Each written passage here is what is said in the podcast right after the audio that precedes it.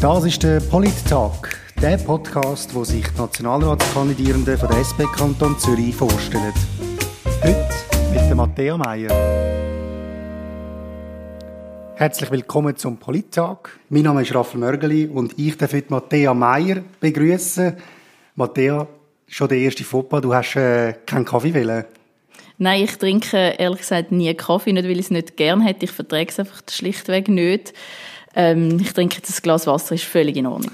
Okay, wir hoffen natürlich nicht, dass das äh, die ganze... Der letzte Fauxpas bleibt. äh, genau, das hoffen wir schon, genau. Matthäa, du bist seit vier Jahren äh, SP-Nationalrätin und jetzt kandidierst du wieder auf der Liste auf dem 12. Platz 4. Wir kennen uns zwar ein bisschen, äh, aber nicht so gut und darum frage ich dich als erstes, wer bist du und warum kandidierst du? Die berühmte Schawinski-Frage. Ich bin Matthäa, ich komme ähm, aus Winterthur. Die SP ist seit 15 Jahren meine politische Heimat. Bis im Alter von 17, wo ich äh, mich über die Ungerechtigkeit auf dieser Welt empört habe, ähm, habe ich etwas machen und bin dann der JUS und später dann auch der SP beitreten und das ist dann noch auch so ein bisschen, ich jetzt mal, mein Werdegang innerhalb von, der, von, von meinem politischen Engagement. Zuerst im Gemeinderat, im Kantonsparlament und jetzt eben ich seit vier Jahren für die SP im Nationalrat sein. Ähm, bin lange Co-Präsidentin von der SP in, in Winterthur. Habe neben dem ganzen Politischen noch Geschichte und Geografie studiert, vor vier Jahren abgeschlossen und lebe im Moment mit meiner kleinen Familie in einem gemütlichen Zuhause in Winterthur. Das klingt doch sehr schön. Ohne Hund. Ohne Hund, genau, das haben wir eigentlich vorher noch besprochen. Äh, ich habe so ein bisschen rausgehört, du bist eher eine Katzenperson. Wann? Sag ja, also wenn, wenn, jetzt, wenn ich jetzt müsst äh, wählen zwischen Hund und Katz, ist sicher Katz, aber ehrlich gesagt, ähm, ich gehe gerne in die Natur raus und sehe dort Tiere, aber die lebe ich am liebsten einfach mit meiner ohne Familie und ohne Tierhaar. Oder nur mit dem Tiermensch. genau. Genau, sehr gut. Jetzt, du hast es schon ein bisschen angetönt. Mit 17 hast du gesagt, bist in die JUSO und in die SP eingetreten. Hat es dort einen bestimmten Grund gegeben oder einen Moment, wo du gefunden hast, so, das ist es jetzt, muss ich irgendwie mich engagieren? Also ich habe einerseits mich wirklich so empört darüber, dass ähm, es einfach vielen Menschen extrem schlecht geht und vor allem, dass auch Frauen an vielen Orten auf dieser Welt als Mensch zweiter Klasse behandelt worden sind. Und habe mich dann irgendwie engagieren. Ich habe dann zuerst zusammen mit einer Kollegin bin ich Amnesty Frauengruppe Zürich gegangen. Das sind dann alles ähm, über 50-jährige Frauen gewesen, die sich wahnsinnig engagiert haben. Auch einen grossen Respekt für das, was sie gemacht haben. Aber um ehrlich zu sein, habe ich mich dort nicht wahnsinnig wohlgefühlt, so als 17-jährige voller Tatendrang und, und jugendlichem Leichtsinn. Und bin dann kurz darauf ähm, an die Jugendsession, wo 200 Jugendliche Politik im Bundeshaus gemacht haben. Und bis so habe ich die Leute kennengelernt, die der JUSO waren und bin dann vier Tage später der JUSO beitreten. Es war auch die Zeit von der Irakkrieg. Ich bin dann damals irgendwie mit den JUSO-Fahnen in die Schule, weil nach, nach Schulende äh, eine Demo stattgefunden hat. Das sind so sicher auch die Themen, die wir damals politisiert haben. Ja. Ich habe in der letzten Zeit äh, paar Artikel rausgesucht und du bist mir natürlich auch ein bisschen jetzt auf Vorbereitung auf das Gespräch ein bisschen aufgefallen in der Zeitung und in einem Artikel äh, nimmst du die Verteilungsfrage von der Vermögen von der Schweiz auf und du sagst dort, äh, die Schere zwischen den sehr Vermögenden und den Normalverdienenden öffnet sich. Jetzt, warum siehst du das äh, als Problem? Ja, ich kann es mal mit einer Zahl benennen, 60 Milliarden Franken. Die 300 reichsten ähm, von der Schweiz sind im, im vorletzten Jahr haben ihr Vermögen um 60 Milliarden Franken können steigern. Das ist gleich, nahezu gleich viel Geld, wie der Bund für 8 Millionen Einwohnerinnen und Einwohner ausgibt. Und ich glaube, das zeigt sehr klar, dass einfach die Schere immer mehr aufgeht und dass das auch ein Problem ist, die, die, die zunehmende Ungleichheit, dass die Reichen immer reicher werden und alle anderen immer mehr damit zu kämpfen haben, wie sie ihre Krankenkassenprämie können zahlen, wie sie ihre Miete können zahlen, wie sie ihren Kindern ein äh, äh, gutes Leben können geben, wie sie im Alter können von ihrer Rente leben. Und das verunsichert sehr viele Menschen, macht sehr vielen Menschen Sorgen, während eben wie gesagt ein paar wenige eigentlich sich den Reichtum kallen, wo alle mit ihrer Arbeit dazu beitragen haben. Und da finde ich, da müssen wir ähm, wieder äh, schauen, dass die Schere wieder näher zusammenkommt. Also Nicht nur in der Schweiz übrigens, sondern ja. natürlich auch weltweit. Da sieht das Bild noch viel verheerender aus. Das ist klar. Ich meine, die Problematik, die, die kennen wir alle und sie ist schon lange im Raum. Jetzt, du sagst, man muss da irgendwie probieren, die Schere wieder zu schliessen, man muss da irgendwie probieren, Gegensteuer geben. Ja, wie machen wir das? Das ist eigentlich die Frage an dich, oder? Du bist ja im Parlament. Ja, indem man, eigentlich Lösungen vorschlagen? indem wir Mehrheiten ändern. wir haben aktuell eine rechte Mehrheit im Parlament, die wirklich aus dem Staat einen Selbstbedienungsladen für die Superreichen machen, mit, mit einer Steuerpolitik, wo sie einfach dafür sorgen, dass die grossen Konzerne steuerfreie Gewinne haben, dass die Superreichen noch ein bisschen weniger an die Allgemeinheit zahlen obwohl sie ja die genau gleichen Leistungen in dem Sinne eigentlich beziehen und der verfassungsmäßige Grundsatz, der heißt, dass jeder und jede nach der eigenen Leistungsfähigkeit auch besteuert wird, der ist außer Kraft gesetzt mit der Steuerpolitik, die eben aktuell betrieben wird. Und da glaube ich, da können wir wirklich äh, äh, wenn wir wieder ein, ein Steuergesetz schaffen, dem man auch, auch Rechnung trägt, eben also, sagt, die grossen Konzerne, die müssen mindestens, ich sage jetzt mal, äh, eine Gewinnsteuer zahlen, die 16 Prozent ist. Das ist aktuell nicht der Fall. Oder, Aber jetzt haben wir ja eigentlich gerade äh, vor weniger als eine Woche eigentlich über ein neues Steuergesetz abgestimmt, oder? Wo ja die SP auch dafür war. Lange jetzt das nicht? Nein, das lange bei weitem nicht. Wir haben nach wie vor die Situation, dass die, dass die grossen Konzerne ähm, einfach steuerlich entlastet worden sind in den letzten Jahren, während die Bevölkerung, die ganz normale äh, Bevölkerung, wir alle, äh, zusätzlich belastet werden. Und da muss man es korrektiv machen, indem man eben zum Beispiel sagt, indem man den Steuerwettbewerb zwischen hm. den Kantonen wo zerstörerisch ist. Kantone tun sich gegenseitig in Abgrund treiben damit, dass sie darum kämpfen, wer den tiefsten Steuersatz kann haben, um große Konzerne anlocken, wer die tiefste, die attraktivsten Steuern kann haben, um Superreiche anlocken. Und das ist mit mit dem zerstören sie auch Steuergeld, Steuersubstrat, weil sie keine Einnahmen mehr haben. Und die Löcher, die dann in der öffentlichen Kasse da sind, die Löcher muss irgendjemand stopfen. Das ist ähm, das sind Menschen, indem sie eben entweder mehr Steuern zahlen müssen oder indem sie Leistungsabbau in Kauf nehmen Kanton Luzern, wo Schulklassen zusammengestrichen worden sind, Zwangsferien für Schülerinnen und Schüler eingeführt worden sind, äh, Bibliotheken, die schliessen. Das geht, die Menschen merken, dass es als, als Lebendige geht langsam. Aber das Problem ist ja wie, dass zum Beispiel eben jetzt bei, wie bei Kantonen wie Luzern dann trotzdem irgendwie die Linke nicht schafft, das aufzuzeigen. Jetzt haben wir auch dort gerade Regierungsratswahlen gehabt. Äh, eine bürgerliche Einheits... Äh, eine männliche bürgerliche, eine männliche genau, keine Frau. Äh, also wie können wir den Leuten eigentlich erklären, wenn, wenn wir es nicht einmal können, in Luzern eigentlich klar verklickern, dass eben, wie du gesagt hast, dort werden Schulen früher geschlossen, äh, wir haben riesige Abbaupakete müssen, müssen machen von der Regierung. Also wie können wir das den Leuten besser erklären? Also ich glaube, gerade der Kanton Luzern ist eigentlich ein gutes Beispiel. Dort haben äh, die Linken bei den Wahlen gewonnen. Jetzt nicht unbedingt in den Regierungsrat haben wir es leider nicht mehr geschafft, aber bei den mhm. Wahlen hat, hat die Linke können zulegen. Mein Kanton Luzern will natürlich nicht auf einen Schlag gerade äh, ein linker Kanton, aber man hat klar äh, die die Stimmbevölkerung das klar Zeichen gegen, gegen Link gesetzt. Und gerade im Kanton Luzern hat die SP der, der für links. Für links, ja. Links, Nein, für links. Gerade im, gerade im, genau, gegen links in die Richtung.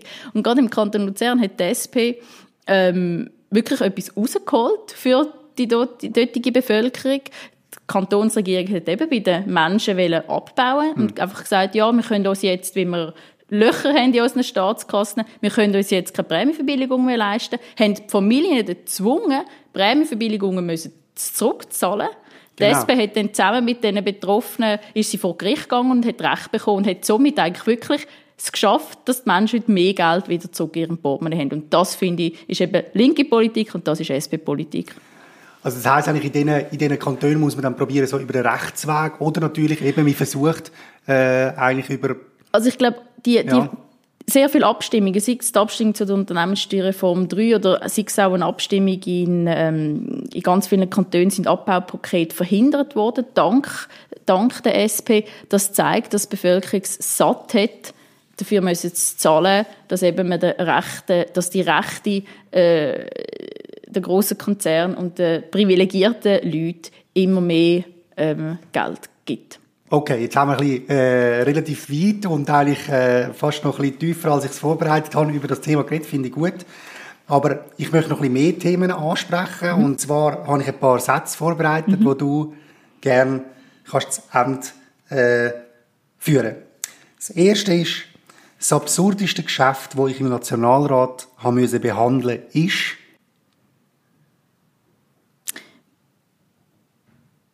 Oh, das ist jetzt eine gute Frage. Es sind sehr viel, man diskutiert ganz viel so Tierfragen. Das finde ich nämlich immer ein bisschen, ein bisschen absurd. Aber das, was man sicher, das Absurdeste, was mir begegnet ist, ist irgendwie eine Anfrage von einer SVPlerin, die irgendwie sich empört darüber hat, dass an einer öffentlichen Veranstaltung angebliche muslimische Tänzer auftreten sind. Und sie hat sich dann darüber empört und am Schluss sind es ähm, innerschweizer traditionelle genau, Tänzerinnen und Tänzer. Das war bei der Gotthard-Eröffnung. Ja. Das ist, zeigt eigentlich wirklich so ein bisschen, wie äh, absurd, über was für absurde Themen wir schon doch diskutieren. Sehr gut. Dann, etwas, was ich gerne perfekt würde können, ist...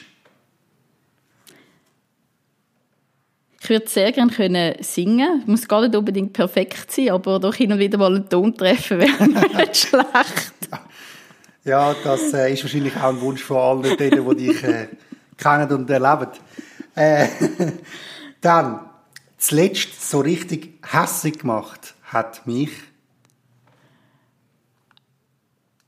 Es macht mich jedes Mal wahnsinnig hässig, wenn man über Menschen, die jetzt nicht unbedingt auf der Sonnenseite von dem Leben stehen, einfach gegen die kriegt. Das macht mich, das verträge ich nicht innerlich.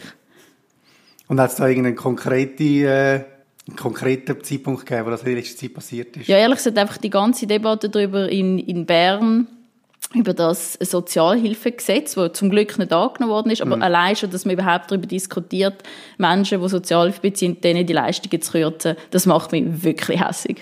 Ja, das glaube ich, macht mich auch hässig. Äh, jetzt noch der letzte äh, Satz, den du kannst vervollständigen Wenn ich einen Entscheid könnte undemokratisch durchboxen, dann wäre das? Dass die Schere zwischen den Reichen und allen anderen wieder ein bisschen zugeht. Das heisst eigentlich, das erste äh, Thema, das wir besprochen haben, perfekt umgesetzt nach einem Meierschen Diktatur. Meierschen Diktatur. Sehr gut. Jetzt würden wir noch nochmal ein kürzer werden, und zwar nur noch Ja-Nein-Fragen, weil wir beide wissen ja, wenn Leute etwas wollen von Politikerinnen und Politikern, ist das klare Stellungnahme. Und ich kann dir schon jetzt sagen, das werden nicht einfache Ja-Nein-Fragen sein, aber ich bitte dich, ich weiß, es ist schwierig, Ja oder Nein zu sagen. Ah! Genau. genau. Sollte die Schweiz der EU beitreten? Ja. Willst du einen Impfzwang? Mm, ja. Sollen wir 5G-Technologie ausbauen? Die ja. drängende Frage. Das ist es? Ja. Ein Ja gewesen. Halbherzig. Muss die Armee abgeschafft werden? Ja. Bist du für die Überwindung vom Kapitalismus? Ja. Sollen wir religiöse Dispensen vom Unterricht erlauben? Nein. Sollen wir Burkas verbieten? Nein. Sollen wir alle Drogen legalisieren? Ja. Sehr gut. Das sind also, die einen sind ein bisschen einfacher gefallen, die anderen Definitiv. Ein, bisschen, ein bisschen schwieriger. Da wirklich noch lieber den Satz vervollständigt. Genau. Das können wir jetzt. Du kannst jetzt eigentlich wirklich aus, auswählen, über welches Thema von denen, dass du eigentlich am dringendsten noch willst, ein, zwei Sätze äh, anfügen. Welches ist das, wo du denkst, hast, eine Ja-Nein-Frage macht es am wenigsten? Europa. Europa. Ja. Okay, dann reden wir doch über Europa.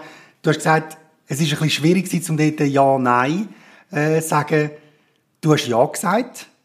Warum beides? Ich glaube, die, die grosse Frage, die uns beschäftigt, sei es äh, die Flüchtlingsfrage, sei es die Klimakrise, die lässt sich nicht innerhalb von einem Nationalstaat lösen. Es braucht ein Ja zu Europa, aber nicht ein Ja zu dem neoliberalen Projekt, auch äh, unsozialen Projekt, wie die EU aktuell ist. Aber wir können Europa und die EU nur dann sozialer und demokratischer und auch solidarischer gestalten, wenn wir mitreden können. Und das bedingt eben, dass wir dazu beitreten. Es ist natürlich so, das Erste, was einem in den Sinn kommt, äh, bei so einer Antwort, natürlich der Zuckerwürfel, der aufgeht im Kaffee. Also wenn die Schweiz würde in die EU gehen, dann würde eigentlich ihr Einfluss auf die EU äh, eigentlich erstens mal nicht gross sein und zweitens mal muss man sich auch immer noch überlegen, wer die Schweizerinnen und Schweizer würden auf Europa schicken. Und im Moment sind natürlich auch in der Schweiz äh, die Mehrheiten so, dass wir wahrscheinlich nicht werden das Linksprojekt in der EU können anstoßen.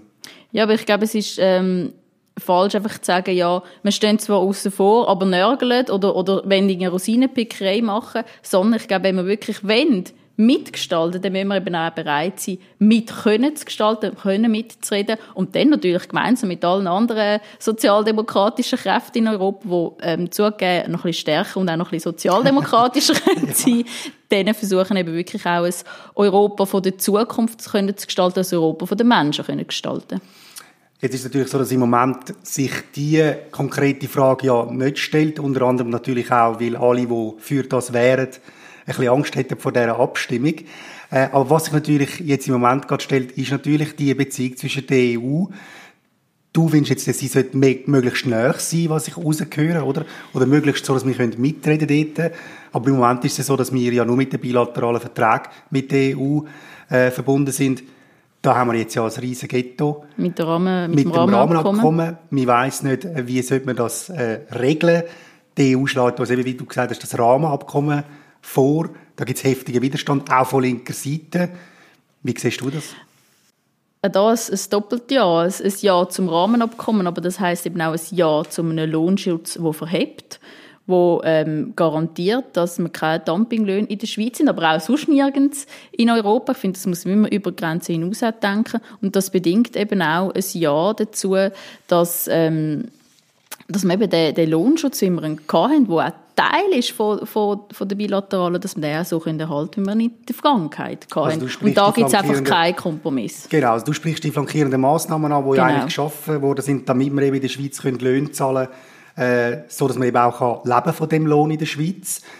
Eben, an dem wird jetzt so ein bisschen gerüttelt. Man weiß auch nicht ganz genau, wer im Bundesrat was äh, genau will. Also Bundesrat zeugt von zumindest im letzten Jahr von sehr grosser Führungsschwäche von der Regierung in dem Land, dass sie alles ein bisschen in der, Schwebe sind, oder? Wo eigentlich niemand so richtig weiß, was sind wirklich auch die Auswirkungen von, wenn man jetzt Ja sagt zu dem Rahmenvertrag. Und da gibt es einfach wirklich noch ähm, Dutzende von unklärten Fragen. Und da finde ich, muss man, das schulden wir auch, finde ich, den, den Menschen, die ja nachher auch betroffen sind, da schulden wir, dass die Antworten auch gegeben werden Und erst nachher kann man sagen, ja, sind wir dafür oder wenn der Lohnschutz eben nicht gewährle gewährleistet werden kann, dann muss man es halt nochmal diskutieren.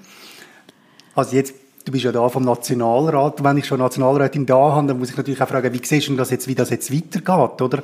Weil im Moment sieht es ja nicht so aus, als würde in nächster Zeit irgendjemand auf eine brillante Lösung kommen, wo beides, äh, beide Ansprüche äh, kann, kann zufriedenstellen kann ich glaube ehrlich gesagt, wenn man ehrlich ist, weiß niemand im Moment, wie es weitergeht. Das ist glaube ich die, ehrlich, die ehrlichste ähm, Antwort.